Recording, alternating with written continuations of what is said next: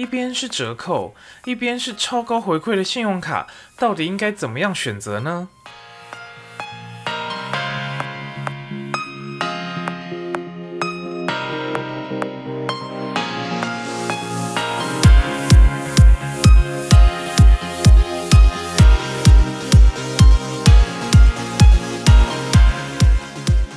？Hello，大家好，欢迎回来卡游计时。那今天这一集我要讲的呢，就是在我面对折扣以及高回馈信用卡的时候，我会怎么样去做出抉择。那其实我们都知道，现在很多银行都会推一些超高回馈信用卡，什么三趴五趴，其实基本上这些都已经很常见了。那像永丰银行还推出，你只要达到它呃外币门槛，然后。用他的必备卡去绑定行动支付，最高可以拿到八趴九趴的回馈。天哪，这个在之前根本是很难想象的一件事情。那更不用说有些银行还会针对指定通路去进行很多很多的加码活动。那其实，在之前就是在那个回馈还没有这么杀的年代，那我们去一些商店啊，去一些餐厅。要消费的时候，我们通常第一件会找的，应该就是看看它到底有哪些银行有配合，就是刷他们家的信用卡可以打折。那我们都知道啊，其实这些折扣都有高有低，那到底要应该要怎么样去选它呢？那我今天首先就先拿餐厅来举例好了，因为我们都知道，就是除了一般平常的信用卡会有很高的回馈之外，那其实有时候。银行会针对餐厅通路去进行加码，就比如说，你只要拿他们家的信用卡到餐厅，那就是那种独立式单间的餐厅去消费的话，那他就会额外再给你多少的回馈这样子。那首先，当然，如果我今天碰上的是，比如说七五折，甚至是半价这种超级超级高的折扣。那我当然是一定乖乖用折扣啊，应该没有人会傻到会还要想说啊，我的回馈会不会这么高呀？根本不会啊，基本上你要碰到这么高的回馈是一件很困难的事情。那因此在碰上这些超高折扣的时候，二话不说直接使用折扣。那如果今天是碰到像九五折甚至是九八折这种超级没有诚意的折扣，那我个人基本上我也不会去管这些折扣，我一定是会把我手上。高回馈卡片拿出来刷，因为就拿我刚刚讲的那个永丰必备卡来讲好了，你只要绑定 Apple Pay，然后在国内餐厅消费就有八趴的回馈。诶，你这八趴算下来是九二折，诶，那谁要给你用那个九五折、九八折？你那个九五折、九八折加上你卡片的原始回馈上去，顶多也不过才跟那个必备卡绑那个行动支付平起平坐嘛。那因此，在这种情况下，当然毫无悬念，我直接会去使用手上超那种高回馈的信用卡。那但是，如果你今天碰到的是九折或者是八五折这种比较常见的折扣，那你这样子就真的要去斟酌一下。那以我自己的情况来说，我会先看看我手上那些高回馈的卡片，他们那那个发卡银行有没有刚好在办一些通路加码活动。诶，如果他也有的话，那我就加一加。如果这个折扣就是那个回馈加起来，其实并没有跟那个折扣相差太多的话，我基本上还会还是会去选择使用那个折扣。为什么呢？因为那个折扣是你在刷的时候，它当下就直接帮你折掉了。诶，你也不用管说，诶，他是不是要事后回？哎，我什么时候要去注意到我的那个回馈金有没有进来，还是干嘛干嘛？还有那个回馈金什么使用条件什么？太复杂了，他直接就。当场在你结账的时候折掉，你什么都不用想。那如果今天是那些回馈，你可能还要想说，哎，我下一期是不是还要去把它抵掉？哎，我下一期那个账单来的时候，我是不是还要去算一算，到底有没有对？那更糟的情况是，今天如果你刚好你搭上的这个活动是属于餐厅通路加码，那我相信各位有经验的都知道，那个餐厅通路加码的餐厅根本是由那个。就是收单机构在认定的，所以你根本是，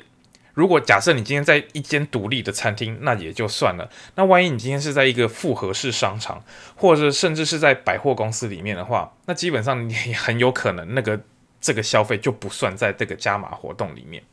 因此，这个风险我个人认为是有点大。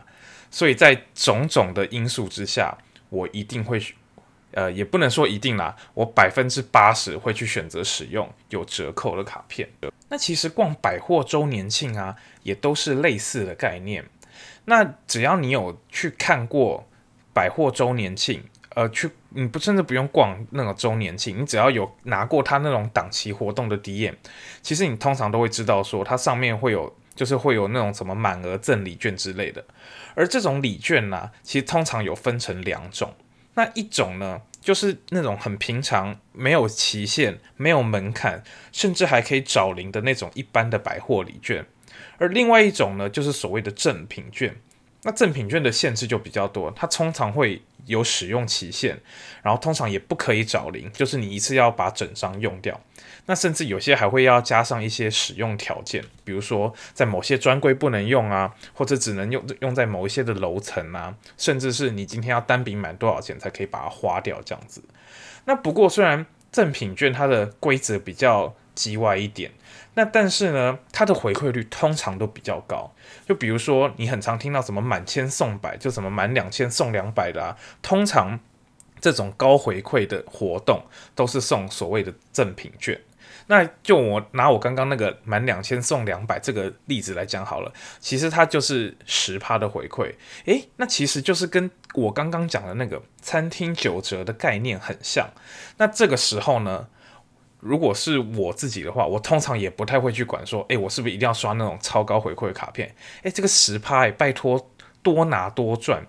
而而且通常这种就是可以，它就是比如说你拿。某某银行的卡片刷两千，诶，他就送你两百的赠品券。诶，我刚好有很多张某某银行的信用卡，那我当然全部带出门，然后去把每一个都给他刷两千块。诶，这个十趴不拿白不拿，多拿多赚呐。那不过要注意的一点就是，你这个赠品券呐，一定要在期限内把它花掉啊，不然你拿太多，你最后也没有用掉，那个回馈最后还是一场空这样子。那如果是一般的百货礼券呢？通常那个回馈率真的是我我都不敢看了，因为真的非常非常的低。那我们最常见的入手门槛就是满六千送一百元，拜托，这个回馈率连两趴都不到，不用请到那种超高回馈的信用卡，一般的现金回馈卡基本上就已经可以把它打趴了。那这样子。在这种这么贵低的回馈的情况之下，那我当然想也不用想，我就直接挑我手上高回馈的信用卡去使用啊。因此啊，我这边一定要提醒大家，你不可以被什么满六千送一百这种数字给迷惑。仔细去算一下它的回馈率，真的一点都不划算。不过，虽然我刚刚讲了那么多，但其实凡事总有例外的嘛。那其实很多银行啊会推出一些，尤其是。在他们新卡刚上市的时候，很喜欢推出一些满额回馈活动。那这个时候呢，如果你要参与这些所谓的满额刷满额的活动，那你就自己要斟酌一下，是不是要打破刚刚我说的那些原则。因为就拿我自己的情况来说，我最近就办了那个中国信托中华航空顶尊无限卡。那呃，因为这张卡是新上市的，所以中国信托有特别推一个满额礼的活动，那就是你在核卡六十天内，你刷到它哪一个门槛，你就可以额外多拿到华航里程。那对我来说，我都已经花了两万块年费去把这张卡给办下来了，那我当然一定要参加这个满额活动啊，嗯，毕竟多拿一些里程回来啊，就是多补贴一点嘛。那所以呢，在呃，最近在刷卡的时候啊，那除非我是碰到像什么七五折，甚至是五折这种超级折扣，不然我一律都是直接把华航卡拿出来刷。因为，嗯，因为其实这个满额礼活动就是你要从零开始慢慢慢慢累积到他他要求的那个门槛。那如果你只是单纯的为了这一点折扣，然后而少刷这一点，然后最后你补不回来。啊，你就等于其实就为了这一小一点点折扣去放弃一整片森林，这么亏的事情，我当然不要干啦。那所以呢，呃，如果你真的有要充满额活动，就必须要好好自己去斟酌，而且一定要算清楚，不要最后你知道偷鸡不着蚀把米。好啦，那今天的节目就到这边。那希望我刚刚分享的那些刷卡心、刷卡跟折扣的抉择心得，能对大家有帮助。那如果喜欢的话呢，也请记得给我五星好评。那也记得要订阅，才能随时 follow 最新的卡游计时哦。我们下次见，拜拜。